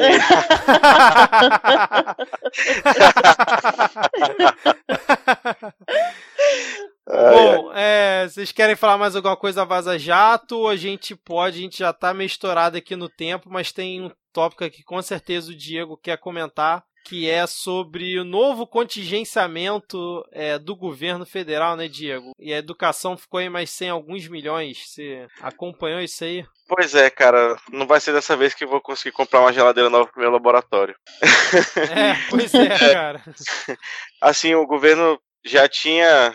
Na verdade, o governo tá queimando a, a, a reserva como quem. Como quem queima os seus 500 reais de FGTS, né? Aí Sim. ele, Vai ele viajar, usou- óbvio. Espero que É. todo mundo tenha ido viajar. usou, ele usou 800 milhões da reserva e apesar disso ainda contingenciou 1 bilhão e 442 milhões, né, di- dividido aí em, em alguns ministérios. Quem mais sofreu foi da cidadania, com 600 e alguma coisa, e logo depois veio da educação, com 348 milhões de contingenciamento, entre aspas, né. E aí esse contingenciamento, eu estava até vendo uma explicação em algum podcast um dia desse que a, é um dinheiro que a- tinha, tinha dinheiro desse que até já estava na conta da universidade, mas o governo tirou e colocou em uma outra conta que a universidade não tem acesso. Ou seja, a autonomia universitária que já estava morta, agora também está enterrada, que descansa em paz. E em meio a tudo isso, aí em meio a tudo isso, o energúmeno do, do Abrão vai no programa do Ratinho falar que professor só trabalha oito horas por semana, Ah, é verdade. Ele vi isso aí, cara. sendo, ele, eh, sendo ele mesmo um professor de uma universidade federal, tem a, o- a desonestidade intelectual, o mau caratismo de falar uma merda dessa, né, pra, pra explicar, esclarecer. A LDB realmente obriga que. Ela só obriga que o professor dê oito horas de aula por semana, mas isso- o professor universitário, a coisa que ele. A coisa que dá menos trabalho na vida dele é dar aula. Dar aula é onde ele vai tipo, descansar, porque ele tem um monte de atividade administrativa, ele tem processo, ele tem projeto de pesquisa, tem projeto de extensão. Né? Tipo, Uhum. tem professor que trabalha comigo que ele vai, ele chega às 7, sai às 10 da noite e vai lá no sábado e no domingo, porque senão ele não dá conta de tudo, de se meter nas coisas. E aí vem esse ele sim só deve só deve dar as 8 horas de aula dele, deve nem atender os alunos direito. Porque não é, é professor de economia, não sabe nem fazer conta de porcentagem. e aí também, só para fechar aqui o Ministério da Educação, é, tem um sistema do Bolsa Família, né? um dos pré-requisitos para as famílias receberem o Bolsa Família é a frequência escolar. Né? Se a criança Sim. não estiver fre- frequentando a escola, ela não recebe. E isso é informado, por- os municípios informam ao governo federal por meio de uma plataforma do MEC, que caiu e está offline, e aí não tem ninguém para consertar, porque em julho o Weintraub demitiu todo o setor de TI do MEC, porque eu disse que o contrato era irregular. Ai, aí que coisa mais. Brasil. E aí estamos torcendo para que não suspendam o benefício, mas é a cara desse governo, né? Falar, Nossa. ah, não tem aqui o dado de assiduidade das crianças, então suspende o benefício de todo mundo, sendo que é culpa do governo que não tem o dado de assiduidade. Das crianças na escola. Surpreenderia um total de zero pessoas, né, se eles fizessem algo nesse nível, né? Por, dá para esperar qualquer coisa vindo desse governo quando é em relação à política pública ou quando é para fazer é, prestar assistencialismo aos mais pobres, né? Não tem, não tem que esperar. Em relação aos cortes, eu tava dando uma olhada aqui, foi contingenciado, né, do Ministério da Economia, do, do da Cidadania, da Educação que o Diego falou, só que parece que pro Ministério da Justiça e pro Ministério lá da Damares foi liberado dinheiro, né? É, parece que foi 60 milhões pro Ministério da Justiça e 5 milhões lá pro Ministério da Damares. Será que o governo está querendo fazer uma. dar uma moral aí para esses dois ministros? Ou será que foi só alguma coisa técnica mesmo na hora de distribuir a grana? Eu acho que é, é, é, é eu aprendi há muito tempo na vida uma regra que ela disse que no mundo tem gente que é bonita e tem gente que é feia. Depende de quem tá olhando, né? Então, claramente, alguém acha, acha os outros ministérios feios. Entendi, entendi. Faz sentido. Virgínia, você acompanhou esse, esse tópico aí? Você quer comentar alguma coisa? Não, não é. Eu não. Eu, eu tenho uma, uma quantidade limitada de energia de revolta pra dar conta. Então tem assuntos que eu literalmente ignoro. Tipo, o Ernesto eu ignoro. O, o imbecil da educação eu ignoro. Eu, tipo, de ministros eu foco no Moro e no Salles. Senão eu não dou, eu vou surtar. É verdade, cara, é verdade. Eu não, a não, gente, não dá. A gente aqui toda semana meio que surta também com essa galera, porque é complicado acompanhar, realmente. Sem a menor mas, mas aí você comentou do Salles, pra gente ir pra parte final aqui, já encerrando o episódio. Teve aí a, a treta do INPE que a gente falou, né? Que a gente já vinha comentado no episódio anterior, que o Ricardo Galvão acabou sendo exonerado do INPE após é, é, o Bolsonaro ter criticado lá os dados do INPE sobre desmatamento e tal. E aí, essa semana, né, colocaram um diretor interino no, INPE, que foi o cidadão, deixa eu pegar o nome dele aqui, Darkton Policarpo, que é um, é um general da, da reserva, não é isso, Diego? Não sei se você viu isso aí. É, é ele é um militar, eu só sei que ele é um militar. Isso, é um militar, eu não sei também se é general. Mas ele disse que é, essa questão de, de aquecimento global não é a praia dele. E ele agora Olha, tá por aí... incrível que pareça, estou muito feliz, porque ele não, pelo menos ele não negou, sabe? Tipo, falou, mas é. ele admitiu, não, não, não é comigo, não. Não, deixa. Não, mas deixa. ele falou que o que Apesar ele leu até do... agora sobre o tema, ele não chegou a uma conclusão se o fenômeno Ótimo. realmente existe ou não. Ótimo. Já é melhor do que os outros, entendeu? É melhor do que falar que foi a Roma e tava frio, né? Exatamente. É, isso é Exatamente. é verdade. Esse é o nível que a gente chegou. Esse é o, tipo, o quanto baixo está a nossa exigência. Exato, tipo... é verdade. Eu não tinha pensado por esse lado, é. Virginia. Eu ia criticar ele, mas é verdade, cara. Ai, caramba, cara. Não, e aí parece que é, agora no final da, do dia, o Marcos Pontes, ele rebateu a questão do Bolsonaro falando sobre os dados do INPE, porque ele disse que não, que os dados do INPE não são mentirosos, precisa ali é, rever o sistema, ter ali um, uns ajustes, fazer uma coisa mais moderna, mas que os dados não são mentirosos. É, bom, pelo menos um, um sopro de. Como é que a gente vai ver? Esperança, eu não diria esperança, mas um sopro de racionalidade desse governo, né? E, pelo menos aí. O Marcos Ponte falou tanta asneira nos últimos dias, pelo menos nesse ponto ele deu uma aliviada, né? Vamos dizer assim. Sim. É, vamos encerrando aqui, Diego. Que, como é que foi essa história de oce, oceanógrafo do sertão e a polícia invadindo evento do pessoal. O que, que foi isso aí, pra gente fechar aqui o episódio? Cara, esse é só. Esse é, na verdade, eu acho que esse podia estar até na, na, na lá em cima, na parte da, das piadas, mas que pegaram um oceanógrafo que trabalhava há mais de 30 anos no, em Fernando de Noronha e, e realocaram ele para uma unidade do Ibama no interior do sertão. Maravilha, e aí é que a história hein, que, a história que o sertão já foi mago, ele, acho que aparentemente ele está encarregado de Tá. Ai, meu Deus do céu, cara. Só rindo pra não chorar, né? Não, e essa e... história aí. Não, é, é que assim. O, ah, vai. O, o objetivo tá ficando muito claro com o que eles querem. É, eles querem do tipo vender todos os nossos recursos, os nossos pontos turísticos com recursos, tipo, com que é ponto turístico de natureza, né? Fernando de Noronha, Abrolhos, etc. Eles querem vender para resorts. Eles que, por exemplo, eles querem que Abrolhos vire Cancún. Não, não seria, não seria Angra que eles estavam falando que, que, é, que viria Cancún ah, é, brasileira? algum deles, mas assim... Era lá quem... onde tem as usinas nucleares. Quem Isso, conhece. É, é, então é Angra, desculpa. Quem conhece a história de Cancún e o que, que eles fizeram, o, a destruição que foi Cancún pra Cancún ser o que é hoje, sabe? É justamente isso. Eles, ele, é, literalmente, eles estão loteando o país, sabe? tipo, quem leva primeiro. É isso que eles estão fazendo.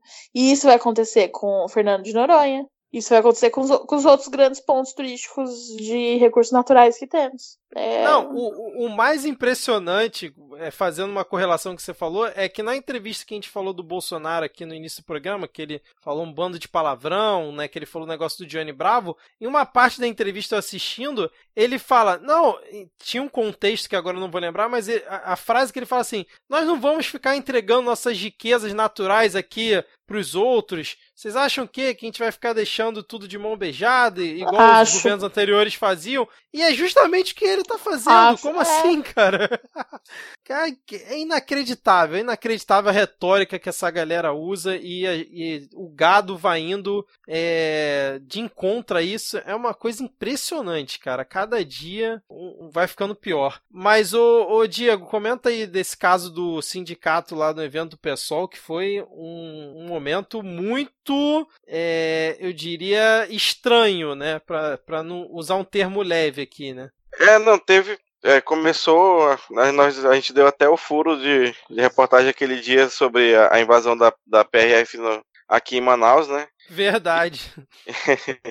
e aí dessa vez estava tendo um evento lá e a polícia chegou pedindo é, identificação, querendo, querendo intimidar mesmo, assim, chegou com mais força. E aí foi em São Paulo. Mas o que eu queria comentar de verdade era o, o tópico anterior. É que aí são, é um 3 em 1 que é bem rapidinho. Que é. vamos esperar o trem passar. se, se me convida, tá convidando o trem também. Então, chega desse preconceito. Tô me, tô me sentindo o Ivan aqui no Anticast. Fala. Então, é, tinha, tem, a, a, tem uma comissão, né, que tá, agora está ligada ao, ao, Ministério da Damares, que é a Comissão Especial de Mortes de Desaparecidos Políticos da, da, durante a ditadura. E aí a presidente deles, desse órgão foi, que era a Eugênia Augusta Gonzaga, que é a procuradora da República. Ela foi indicada para ser substituída por um advogado filiado ao PSL e assessor da ministra. Né? Só que aí, como esse é um órgão que tem uma certa independência, o Conselho Nacional do Ministério Público barrou a indicação desse cara, e aí tá, o cargo está vago por enquanto. E aí, só enquanto a gente está falando desse, dessa comissão, é, o Ministério da Damares ele tem suspendido a concessão de, de auxílios e pensões para familiares desaparecidos durante a ditadura. Né, isso é só comentar por alto que eu não, não tive tempo de ler a fundo, mas é, se não me engano, já foram mais de 90 milhões de suspensos em, em benefícios pagos a familiares de mortos e desaparecidos durante a ditadura. Uhum. Mas no, no, caso lá do, do evento do PSOL, foi uma coisa muito estranha, né? polícia chegando do nada, entrando lá no evento. Depois publicaram uma foto dizendo que o evento foi um sucesso e tal, mas tem algo estranho no ar aí que. É, o, a, a nota da polícia, o, o, tá, o Reinaldo Azevedo leu hoje, eles, fala, eles falaram que tava. Os, era rondante, né? Que é aquele policial que fica andando no bairro, e que aí eles viram a aglomeração e simplesmente chegaram, perguntaram do que se tratava, não entraram e, e perguntaram se ia ter, tipo, se ia sair alguma manifestação, assim, sabe? Como se as pessoas fossem sair em algum protesto. Uhum. Mas, assim, não, não sei. É. Até que faz sentido essa explicação, mas. Sim, tipo, é... É, Era isso que eu ia falar. É, né? Não sei. É, era isso que eu ia falar. A É. explicação faz sentido, mas, né, se foi É. isso mesmo, se foi essa a intenção. Pois é, não enfim, sei. já Eles poderiam simplesmente ter ficado observando. é, E mesmo porque é tudo uma questão de tom, né? Como você aborda a questão. Sim, Eu- exatamente. Então, para as pessoas ficarem tão assustadas, eu creio que o tom não foi assim super. Ai, nossa, o que, que tá acontecendo aqui? É festa? Sabe? Pô, é tipo não- assim, não- pois não, senhores, eu gostaria de saber aqui por obséquio o É, que está não, acontecendo. não deve ter sido assim, né? Então, Com assim certeza. como. eu tô, tent- a eu tô nota tentando do- imaginar um PM falando assim, não tô conseguindo. É, e a mesma coisa aconteceu com a questão do torcedor, né? Que tava Era xingando, isso que eu ia falar. Nossa, xingando cara, esse- o Bolsonaro no estádio, aqui no Itaquerão, no Corinthians, e ele Corinthians, é. E ele foi levado pra delegacia. E aí, é, uma coisa foi do tipo, a, a nota falava que os policiais levaram ele porque é, estavam preocupados com a integridade dele e que, que poderia causar um tumulto o que ele estava fazendo. Sendo que a declaração do torcedor falou que ele foi super maltratado. Foi, tipo, né? Então, assim. Não, e detalhe, levou pra delegacia pra quê? Era só tirar ele dali é de onde ele tava. Não, e assim, o BO diz que ele foi levado pela delegacia por xingar o presidente. E É. se o problema era risco de tumulto, ele, os policiais poderiam ter simplesmente chegado e conversado com o cara. não Isso, tinha não, absolutamente conversa. a menor razão de levar ele. E Não, então, podia até tirar o cara dali, mas do lado de fora fala, beleza, vai lá, segue aí tua vida, a gente conseguiu aqui evitar um problema. Não, não Não, precisa levar pra delegacia. a polícia tá lá pra evitar jus- justamente isso, entendeu? Então, é, exatamente, mudasse ele de lugar no estádio, whatever. E não Como acontece em Porque foi uma situações. detenção. O termo tá detenção. Você não, Isso. você não pode deter uma pessoa porque ela tá xingando o presidente. É, não, assim como já acontece em outros casos quando tem confusão no meio de estádio, quem já foi em estádio sabe, eu já vi diversas vezes, tem aquela confusão, o pessoal se xingando, brigando, a polícia vai, leva, tira cada um de um lado, ou quando é aqueles seguranças do estádio, tipo, com- convida a pessoa a se retirar do local e pronto, entendeu? Não leva É. ninguém detido pra delegacia. E, Exatamente. e- não- e essa é uma falácia tão grande que, por exemplo, teve jogo do Palmeiras recentemente, a metade do estádio xingou o Bolsonaro. Teve um jogo de um outro time também que uma parte da torcida gritou, xingou o Bolsonaro. E aí? E, e não é. teve confusão nenhuma. E, e vai levar é. todo mundo preso. É, então. Aí, por isso que, tipo, pra mim é tudo caô isso aí. Tudo. É, cheiro, cheiro de coisa estranha no ar. Vamos Exato. acompanhar aqui, mas tá ficando estranho, né? Sim. É, bom, vamos fechar aqui então, que a gente já comentou bastante coisa. Novamente o programa vai ficar gigante. Não, acho que eu vou desistir, Diego, dessa da nossa meta de É. fazer episódio de uma hora. Que Não, se vocês me consegue. chamam pra falar do Lava Jato, não adianta. Já- já Não, mas dos outros episódios a gente não conseguiu também. Nenhum episódio É, então, do semanal a gente eu consegue. me empolgo, eu me empolgo e eu vou falar bastante. É isso, é a vida. Mas- Acei- aceita que dói menos. Virgínia, você se empolga e a gente se empolga com você falando também, pode ter certeza. E, e já vou deixar o convite aqui, então, toda vez que tiver alguma coisa nova da Vaza Jato, vou chamar você para participar aqui, então, para fazer um- a sua análise. A nossa colunista de Lava Jato. É, Boa! Sempre que tiver algum, algum fato novo, a gente chama a Virgínia aqui para comentar. É, a gente queria muito falar sobre o caso aí de Itaipu, né, de toda essa treta que está acontecendo, principalmente lá no Paraguai, e que parece que tem envolvimento aí meio estranho, é, parece que tem um lobby aí no meio, um lobby de uma empresa brasileira, só que como o Rodrigo era a pessoa que estava mais por dentro e queria comentar mais sobre o assunto, a gente vai deixar isso para o próximo episódio, porque é uma coisa que os fatos ainda estão surgindo, ainda tá tendo desenrolar, mas para quem não tá aí por dentro, eu vou deixar um link aqui na descrição para acompanhar esse caso aí é, do acordo é, em relação a Itaipu que Brasil e Paraguai fizeram recentemente e que quase levou ao impeachment do presidente do Paraguai por conta disso, porque ia fazer o Paraguai pagar mais do que paga atualmente pela energia de Itaipu. Enfim, não vou me alongar muito, mas no próximo episódio a gente traz essa situação toda aí. É, eu, eu recomendo ver o, o, o Bugalho fez um vídeo muito bom sobre isso, resumindo todo esse caso.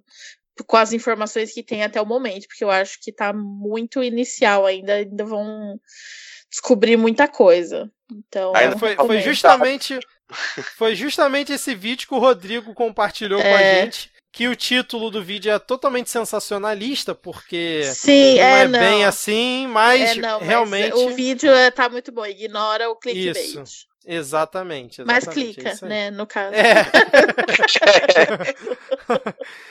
Bom, é, não sei se a Virgínia tem alguma dica na parte de dicas culturais, além do vídeo aí do Henry Bugalho, mas enquanto ela vai pensando se tem ou não, eu já digo aqui que eu não tenho, eu queria dar a palavra pro Diego para ele dar a dica dele dessa semana aí, com certeza ele tem. Eu vou, é que eu tava de férias, né, então eu tava assistindo muita coisa, eu vou indicar a série da Amazon Prime The Boys, que é de super-herói, mas é tipo. Os super-heróis são contratados por uma empresa e dá um monte de merda e tá bem divertido. Tô quase terminando a primeira temporada e. Assim, é absurdo, mas é, é, é divertido.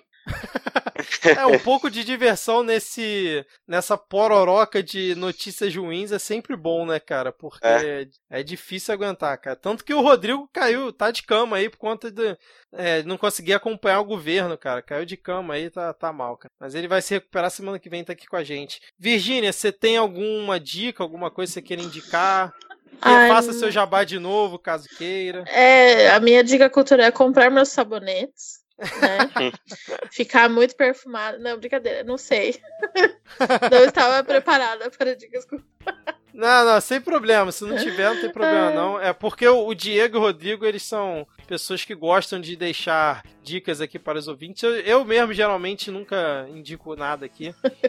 É, mas então, vamos fechar por aqui. Vamos, acho que vamos. foi um bom episódio. Falamos bastante e acho que os ouvintes vão gostar dessa volta aí da Virgínia mais um, para mais um episódio Espero. do top 5 aí do, do Midcast. Espero. então vamos agora dar tchau para os ouvintes e até a próxima. Valeu!